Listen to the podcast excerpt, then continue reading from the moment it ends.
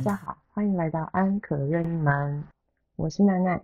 今天呢，想要分享一个延续上一集，我分享到一本书，叫做《女儿是吸取妈妈情绪长大的》。也不知道是因为先有呃今天想分享的故事的刺激，让我去注意到这本书，还是因为这本书让我把最近听到的故事跟这本书连接。总之呢，我认为。今天听到这个故事，其实我我觉得它发生在很多人的生活当中，或是你自己身上。但是我们为了不去破坏关系，或者是你以为的安全感，而很有可能会变成今天我想分享这位这个故事的主角。嗯，在几年前有一部很红的电影叫做《血观音》，那个时候呢，我对这个名字。一眼无法看穿他在讲什么，非常感兴趣。那后来呢，陆陆续续听到一些人分享，觉得这部片呢，其实他在谈的跟这个片名确实是不一样啊。越多人分享，我就觉得我越听不懂这部片到底在说什么。但我仿佛又知道，它是一个母女之间很特别的关系，去呈现有关母女原生家庭里面母女之间的一个状态。嗯。那就牵回到我最近我朋友正在遭遇的一个跟母亲之间的关系。好，呃，我们知道《血观》里面最有名的一个台词就叫做“我是为你好”。那也因为这个呢，在几年后有一部嗯连续剧叫做《你的孩子不是你的孩子》。我觉得这些都是整个社会集体的意识朝向，就是每一个人你都要去放大你自己的需求。面对你真正的需求，并且跟你的恐惧做切割。我读过很多心理学的书，嗯，人在面对到困难，他感受到困难或有压力的时候，他第一时间的反应，生理反应跟他心理反应是先逃避。所以，多数的人选择逃避，到或者甚至他不自觉他逃避了多久，以至于这个问题从来没有离开过他，然后他甚至觉得。我怎么老师都是我遇到这件事情，为什么别人都不会有这样子的无限回圈的感觉？在我看了很多心理学的书之后，我发现说，其实这件事情是需要锻炼的。我所谓这件事情是说，你要面对你的困境，你要面对你永远逃避一个你，当你有压力来源的时候，你想逃避的问题，你要练习有勇气去看那个问题。今天这个故事呢，它很长。OK，那我就先分享一个一个 part。我的朋友呢，他面临到这个要跟他太太离婚的一个状况，一个进展。一开始是结婚很顺利的，就是长爱情长跑，然后一年接一年的生了孩子。那呃，到了第二个小孩出生之后呢，其实互动已经变得非常的少了，因为小孩会黏着妈妈。那我自己也曾经生过。小孩，所以我知道有时候其实不是只是小孩黏的妈妈，而是妈妈不想要放开小孩。这个时候呢，我想要跳回就是之前跟大家分享这本书，就是女儿是吸取妈妈情绪长大的这本书里面也有提到，就是说其实对孩子爱母亲其实是有私心的，也就是说他可以嗯在。孩子面前，因为这样子的呃生物的本能哦，就是母亲要喂养小孩，要保护小孩安全，然后借由这样的生物本能呢，来去扩大他的私心。什么私心呢？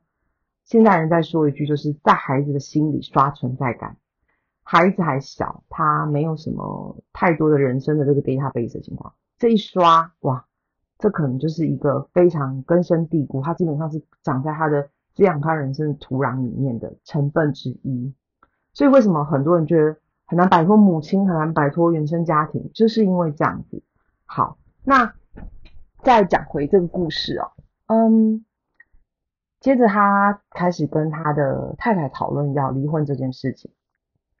那因为呢，这个案主本身呢，他的他也来自一个就是离异的家庭，那他的妈妈跟他爸爸最后离婚，好。那呃是不愉快的收场，其实离婚很少人是愉快的收场，爸爸奶奶也不是什么太愉快的收场。OK，我们不可能面面俱到，顾到了夫妻前妻前夫的颜面，然后又顾好小孩，又顾好公公婆婆，顾好什么岳父岳母，不可能。每一个选择一定会有一些舍弃跟牺牲。嗯，就当他跟他妈妈，因为他跟妈妈的关系很好，好的原因是因为他一路看着他妈妈一个人，一个寡母带呃一个单亲妈妈带了两个儿子，然后把他们两个辛辛苦苦养大，所以他其实像妈妈的儿子，也像他妈妈的女儿。嗯，所以他心里面最在意的就是妈妈。在他成长过程，妈妈常常会说：“啊，我是关心你呀，啊，你不要这样子，你不要那样子啊，你听妈妈的啊，当妈妈的这个乖儿子好不好啊？”或者是说呢，呃，等到儿子长大之后呢，也有自己的家庭，哦，那他会跟儿子抱怨说：“啊，那个为什么，诶，媳妇不这样做，不那样做呢？”诶，他这样子是不是不尊重我这个当呃婆婆的呢？哦，那诶，那你是不是要跟他说什么呢？啊，或者是哦，我觉得这个时候媳妇应该要来帮我，他怎么没有做呢？那所以他就又用妈妈的方式去呃提醒他说，嗯，身为媳妇，哦，他应该做什么，但他没有做到。OK，接着可能是到他们有小孩之后，哦，那。身为这个奶奶的她会去告诉她的小孩说：“哦，你考试要考好哦，不然奶奶就不爱你喽。哦，哎，你要乖乖念书哦。哦，不然呢，奶奶就不爱你喽。哦，他会用这样的方式。现在的人因为接收接收到这个有关呃自我觉察然后心理智商相关的讯息比较多，所以其实到了我们这样的年纪，三四十岁的人，其实你会立刻就会警觉到说他在对我情了。OK，但是呢，这个这个我的这个朋友他已经这样子一路被情了了四十年，这什么概念呢？就是你被浸泡在某一个程度的酒精底下，你身体永远都是在一个半麻醉的状态底下浸泡了四十年。当这个时候有人告诉你说：“哎，为什么这个人捅你一刀，或拿一条绳子这样勒你，你怎么都没有反应？你你不会痛吗？”这个时候你才会醒来说：“哈，这样要痛吗？”于是，呃，他在跟我分享这些这些他现在的处境的时候，呃，因为我走经历过离婚的呃奶奶，其实呃，我会我现在能够做到的事情，是就是就是持续不断的告诉他说，其实呃离不短是哪一对呃夫妻离婚，或者谁对谁错的原因底下离婚，不只是呃没错的那一方，连犯错的那一方都会经历。几个历程，第一个，他一定要先完全的面对事实。什么叫完全面对事实？就是说，婚姻是你跟对方的，当然，你有可能因为呃彼此的家人或其他的关系，以导致于你们的婚姻破裂。但是，所谓的离婚，指的是夫妻两个人离婚，而不是爸爸妈妈两个人离婚。所以。所谓的完全面对事实的意思是，不要带借口跟理由，我们去面对我们两个之于太太跟先生的角色里面，到底有哪些该面对的事情？只有这样子，你才不会一直卡在这里停不下去。你可能觉得，哦，我就是做错事，我对不起大家，我要负起责任。这样，你你只是现在这个泥淖里面，你是一个不负责任的行为，不只对。跟你离婚的人不负责任，对你自己也很不负责任，因为你会一直停在这个阶段。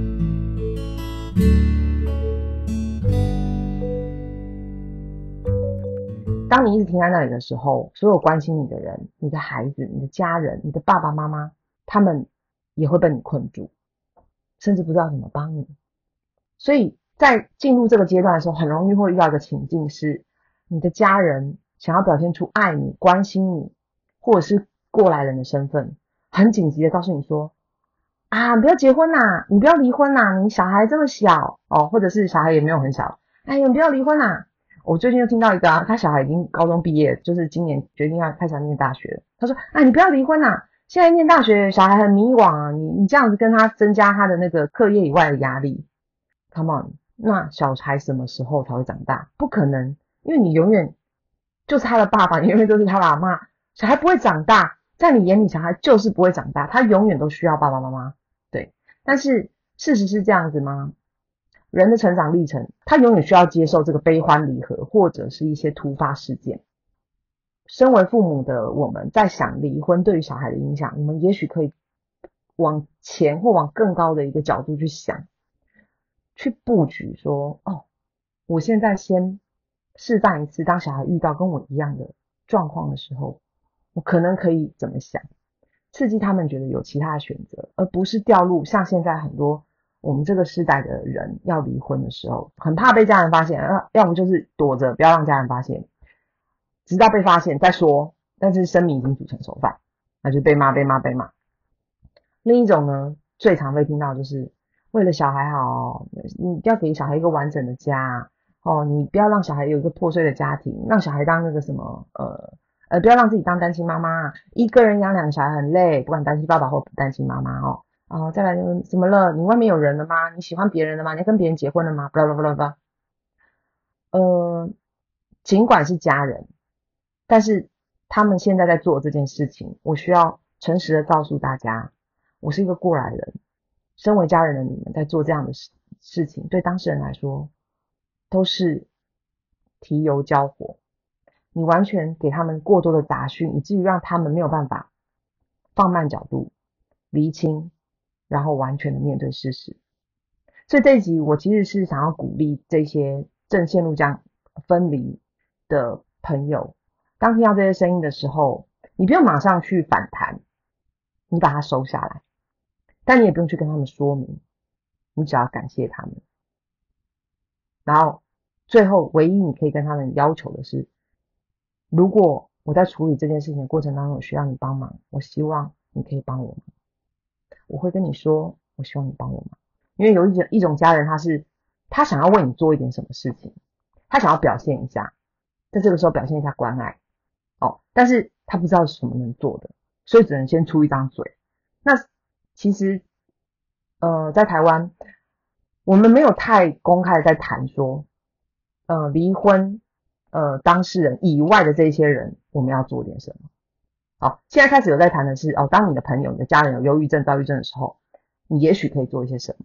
但是至于这个离婚的状态底下的周边的人能够做什么，没有人在分享，很少很少人在分享。这个是呃，我一直就是当我就是身边有一些朋友，我自己发现到他有一些婚姻的困境的时候，我自己会举手。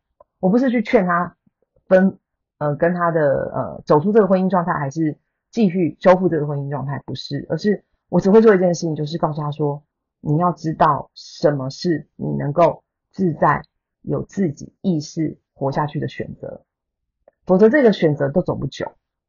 所以还是呼应刚刚讲的，第一个是要完全的面对事实，包含你要很清楚的知道这个时候什么人在用情绪勒索的方式在对待你，你要很清楚，但你不需要排斥他，因为你越排斥他，会越用力哦，他会掐得更紧。就像我这个朋友，他跟他妈说要离婚，他妈就想回他说我不准，我不准，我就是不准。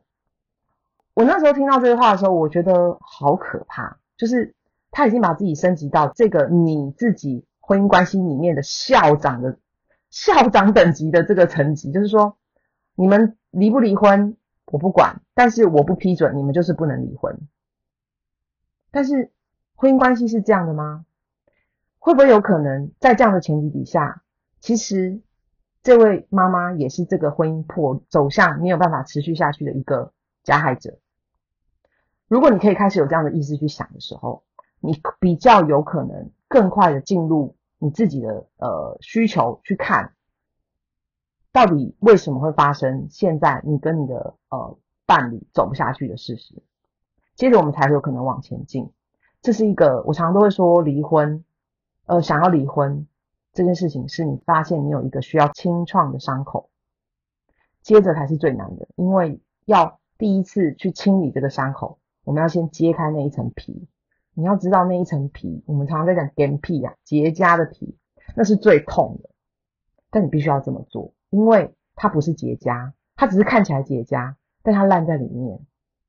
那这个时候，如果在你正走向完全面对事实的过程当中，有这么多杂讯来干扰你的时候，这些杂讯就像是你一边想要把这一层皮剥开，但它又一直侵害这个伤口的这些病菌，各式各样的病菌，他们就像这些病菌一样。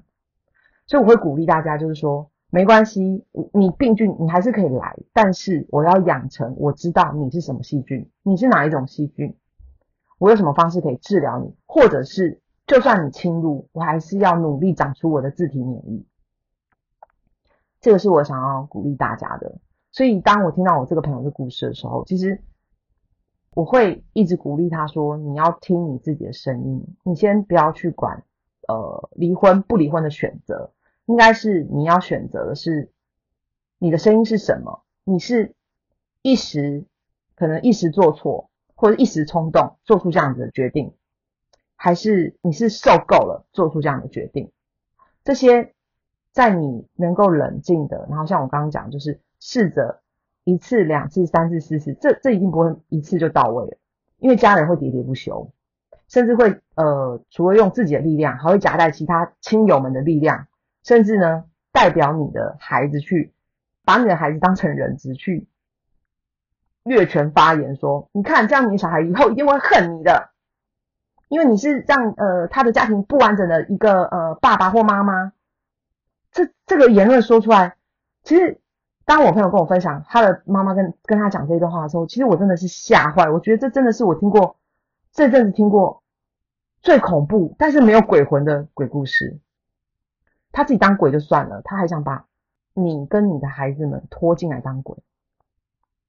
所以我不只要鼓励这些现在这样子的恐惧底下的这些朋友，很有可能你都会想到会发生这件事情，所以你不敢提离婚，你不敢提某一个关系的分割。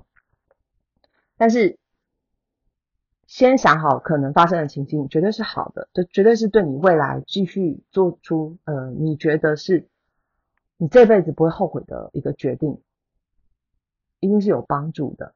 但是先能够理解，然后清楚这些人给你的情绪到底是他的情绪，他的私心，还是真的为你好。我们来聊聊，你如果把你自己很中性的看成你是一个家庭的成员。你对你这些家庭的成员有一样的爱。当他想要告诉你说，你支不支持我？先不讲细项哦。他问你，你支不支持我做我想做的事情？家人第一反应是什么？我支持你，我相信你有能力判断你选择的事情不会危害别人，并且在这样的前提底下，我支持你。第一时间一定是先说支持，而不是说我不批准。OK，我是这样子鼓励我的朋友的，就是你要把你现在沉溺在这个即将离婚、千夫所指这样子的角色里面，先抽离出来，去看看现在你跟你母亲的角色是什么。你的母亲现在正用一种不可思议的方式在勒索你，在逼迫你做出他。指定要你做的选择跟动作，并且告诉你说，你没有这么做，你死定了，我就不爱你了。可见这个孩子，这个人，他在孩子的时候是多么害怕失去母亲的爱，因为他是单亲家庭，他会觉得我只剩下母亲的爱，这也很合理。我相信所有来自单亲家庭的都会有这样子的恐惧，所有来自单亲家庭的孩子都会有这样的恐惧，我也是，我也来自单亲家庭。呃，我们的恐惧会有各式各样，每一个人性格不一样。有的乐观的，他会想一想就过去了；有的比较积极的，他会觉得说没关系，我可以改变命运。OK，有的人呢比较悲观型的，就自己放大自己被害者的这个角色，阴影就会越来越大。那就会回到之前我们提到什么阴影小孩啊、阳光小孩。但我今天想要回到这个所谓谈离婚这件事情。那我就还想要分享另外一块，就是很有趣。那时候，呃，我在跟我的孩子分享，因为我离婚之后，其实还是跟前夫还有孩子同住在一起，大概三年多的时间。刚好有个契机呢，我还没有让他们知道说爸爸跟妈妈离婚了啊，因为我们都住在一起。那当我的呃女儿生小三，我儿子念小一的那一年入学之后，我们要填很多表格。那那时候，呃，有一项就是要填户籍地址。那因为我们的户籍呢是挂在别人朋友家那边，所以呢，我就没有背起来，我就跟我女儿说：“哎，你去帮我拿我的那个身份证，然后你自己帮我写上去。”然后她写完之后，她非常机灵，因为女儿是一个非常敏感的孩子，她就说：“妈妈，为什么你的身份证上面配偶栏没有爸爸的名字？”然后那时候我就顿了两秒，然后回他说：“哦，因为爸爸已经不是妈妈的配偶了，所以当然不会有他的名字啊。”然后他就笑笑说：“怎么可能？”接着他就没再追问，那我也没有再追着回答。那隔一天呢，这资料交完之后，又要签联络簿，我就问他说：“嗯，我们要不要来谈一下那个身份证那个后面没有爸爸名字的事情？”然后他就说：“我还是不敢相信诶爸爸不是你的配偶诶那你们为什么会住在一起？”哦，然后我就跟他说：“没有啊，因为我们还是你的爸爸妈妈啊。”妈妈跟爸爸是跟你们住在一起耶，OK，我就先把这个身份做一个抽离，也就是不是因为我是我们是夫妻，所以我们住在一起，不是只有这个因素我们才能住在一起，我们都是爱你的爸爸妈妈，所以我们住在一起，OK，接着我就跟他们说了有关离婚的故事，好，我就跟他们说，我不是说离婚故事啊，我就跟他们分享一个故事啊，我说，嗯。爸爸跟妈妈呢，以前还没结婚的时候呢，我们呢在一起交往，当男女朋友。当男女朋友之后呢，我们很想要一起呃住在一起，然后组建我们自己的家庭。什么家庭呢？就是有你跟弟弟。接着呢，我们就结婚喽，然后呢，哎，也也住进了这个房子。那很快的呢，我们因为很爱彼此，所以呢，我们生了你。那生了你之后呢，因为我们非常的爱你。所以呢，我们决定要送给您一个礼物，你一个人生最大的礼物，钱都买不到礼物，就是弟弟。为什么呢？因为妈妈也有一个姐妹，爸爸也有一个兄弟，我们都有一个共识，我们的手足呢，是我们人生父母亲送给我们最好的礼物。兄弟姐妹呢，是用来扶持、互相帮助、互相支持、互相陪伴。可能呢，他陪伴你的时间会比父母亲陪伴你的时间更多。在你在学校遇到困难的时候，你可能没有办法跟爸妈分享，但你一定可以跟你的兄弟姐妹分享。OK，那接着我又讲了，讲到了，接着呢，爸爸跟妈妈呢，因为呢都在照顾你跟弟弟，我们很想要把爱全部都给你们，所以我们的爱不够了，我跟爸爸就没有那么爱对方了。不过也没有关系。因为我们的爱加起来，我们的爱跟爱你们加起来没有变少。然后接着我就问我的女儿说：“你有害怕妈妈哪一天会不见，或爸爸哪一天会不见吗？”然后他就没有什么反应。好，那我也问了弟弟，然后弟弟就说：“还好诶，我不会。”好，OK。那所以我就把这个故事到这边打住了，因为我觉得他们应该资讯量已经爆棚了。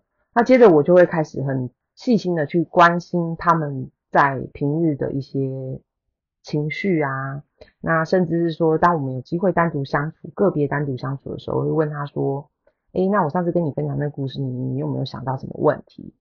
然后他们一开始就会说：“嗯，没有啊，没什么问题。”然后平心情都还蛮平静的啊。直到有一天，就是因为我跟前夫商量说，我觉得我们要正式的跟孩子们说，呃，其实我们是离婚的哦。那呃，离婚之后呢，我们会怎么样安排？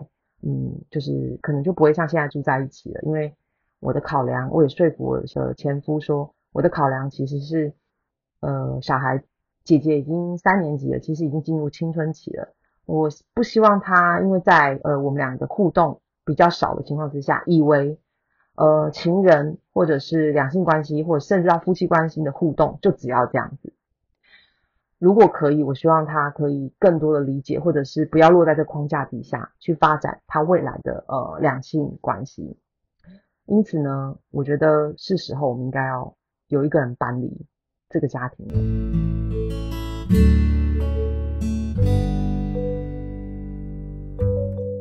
那嗯，所以前夫也同意了。好，那嗯，于是我们就。讨论好，就是哦，我们讲的方式大概是怎么样？嗯，这些呢也是奈奈去网络上面哦，也看了很多的书，去写了一一个脚本，我怎么跟孩子说？我在什么时候、什么情境底下是我的一个机会去跟他们说？要分开说还是一起说？要跟前夫、孩子们同时坐在一张桌子上说，还是个别拉开去说？这些呢，都不是那么简单的。我都是啊花了很多的时间去找资料，并且经过同夫的前夫的同意，然后决定好这些脚本要怎么做。哦，那呃每一个孩子他的年龄不同，他可以接受的方式不同。哦，这些都是我想要提醒的。于是最后呢，呃，我们让孩子了解，因为我们要讲到他理解，而不是讲我们想讲的。呃，三年级跟一年级的孩子能够理解的方式，好，那不可能完全理解，他一定会有部分不理解。这个时候他就会提出问题。好，如果你跟你孩子关系还不错，他是敢提问题的，他会提问题。好，或者是他在几天后再来问你问题，都有可能。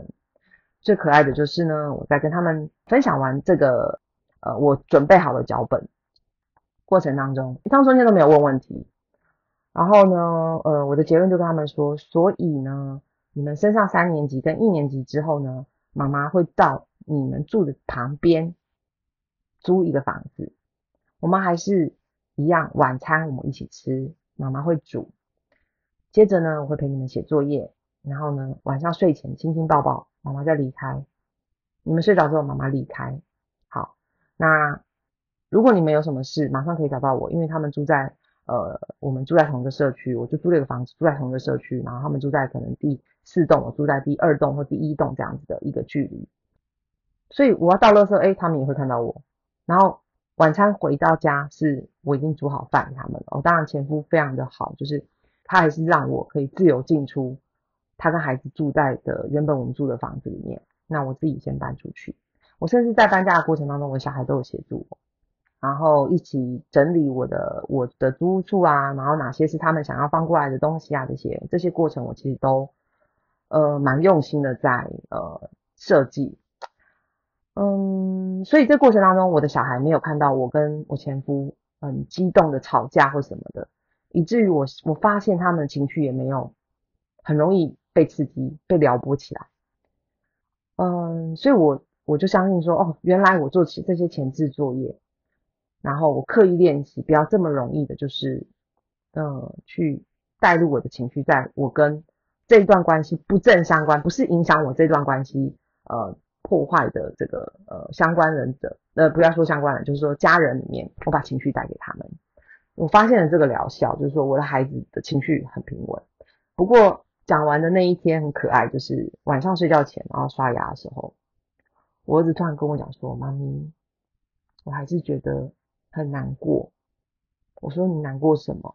他说：“因为你跟爸比离婚。”他就这样有点哭腔这样，然后我就抱着他跟他说：“儿子，妈咪是跟爸比离婚，不是跟你离婚。”就在厕所里面啊，我儿子跟我女儿还有我，我们三个就同时大笑。是啊，就是我希望在那一刻，不只是对他们，也对我自己有一个很好的交代。我在处理离婚这件事，是处理我跟我呃结婚的对象的一个关系。我们常会说，你做什么决定，你当妈妈，你做什么决定，你要想一下小孩。嗯，那不是一个求全的婚姻状态，才是你有为小孩想到。而是，如果我有其他的准备工作，那难道我做的这些事情就不是为小孩想到，不要影响小孩吗？所以，嗯，最后我想补充一下，就是我的朋友他妈妈会告诫他，如果我问过神明了，如果呢你离婚之后呢，你的人生就会接下来就是失败的。哦他就告诉我，他就跟我分享这件事情。那我也觉得我这个朋友蛮强大，就是他妈妈不断这样子长期的轰炸摧残，然后他还是可以挺在那边。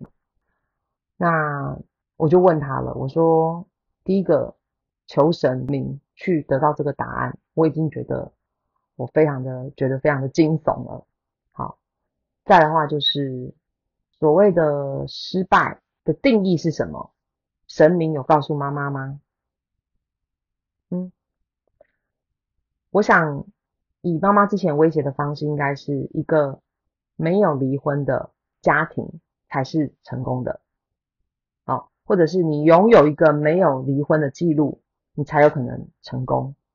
不论是哪一个，那这位妈妈成功的定义是什么？接着你再回头问你自己，那你觉得成功的定义是什么？先把妈妈成功的定义盖起来。你先回答你自己，成功的定义是什么？然后妈妈说的这些所谓成功的定义，跟给你这些的呃资讯，你再去看哪一个是你从你的自由意志里面长出来，你觉得是你要的？嗯，所以当了妈妈之后呢，我才知道妈妈不会永远是对的。嗯，因为有一句老话就是，没有人天生下来就会做父母。对，那所以妈妈绝对不会永远是对的，但是现在的妈妈要知道，你不要错的太离谱。像我很直接的、很粗暴的去分享这个故事，我用一个同样是妈妈的角度来看，我觉得我这个朋友的妈妈也很辛苦，她这个妈妈演的好用力，好用力，但是就像我们说的。你有时候养的动物，你就不能够那么用力的抱它。你太用力抱它，你就是会把它窒息，让它死亡。你要刚刚好的抱它，抱着它很有安全感，觉得很温暖，抱它觉得它好想要被抱。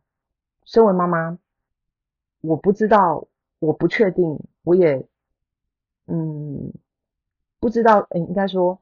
我不知道我是不是一个呃合格的妈妈，但是我正在学习成为一个不给孩子呃吸取我的情绪，或者是他吸取到我的情绪都是比较好、比较正向，让他相信这个世界上遇到的挫折不会只有一种解答的一个妈妈。我不会告诉他什么是成功，什么是失败。所以今天呢，奶奶呢就分享这一个故事。那我也邀请大家，如果有空的话呢，可以去回头追一下《你的孩子不是你的孩子》这个连续剧，我觉得非常非常的推荐。再来的话呢，就是《血观音》，是《血观音》哦，不是《铁观音》，不要看错。好，那这两部片呢，其实看完你真的都会有一种看恐怖片的感觉，会觉得不寒而栗，但里面一只鬼都没有出现，就像我今天分享的故事，没有鬼，只有人间的。那今天的节目就到这边喽。如果你对今天奈奈分享的内容有兴趣，或者是有一些想法，欢迎你把你的讯息留言给我们，我们很期待你的留言哦。今天的节目就到这边喽，我是奈奈，下次见，拜拜。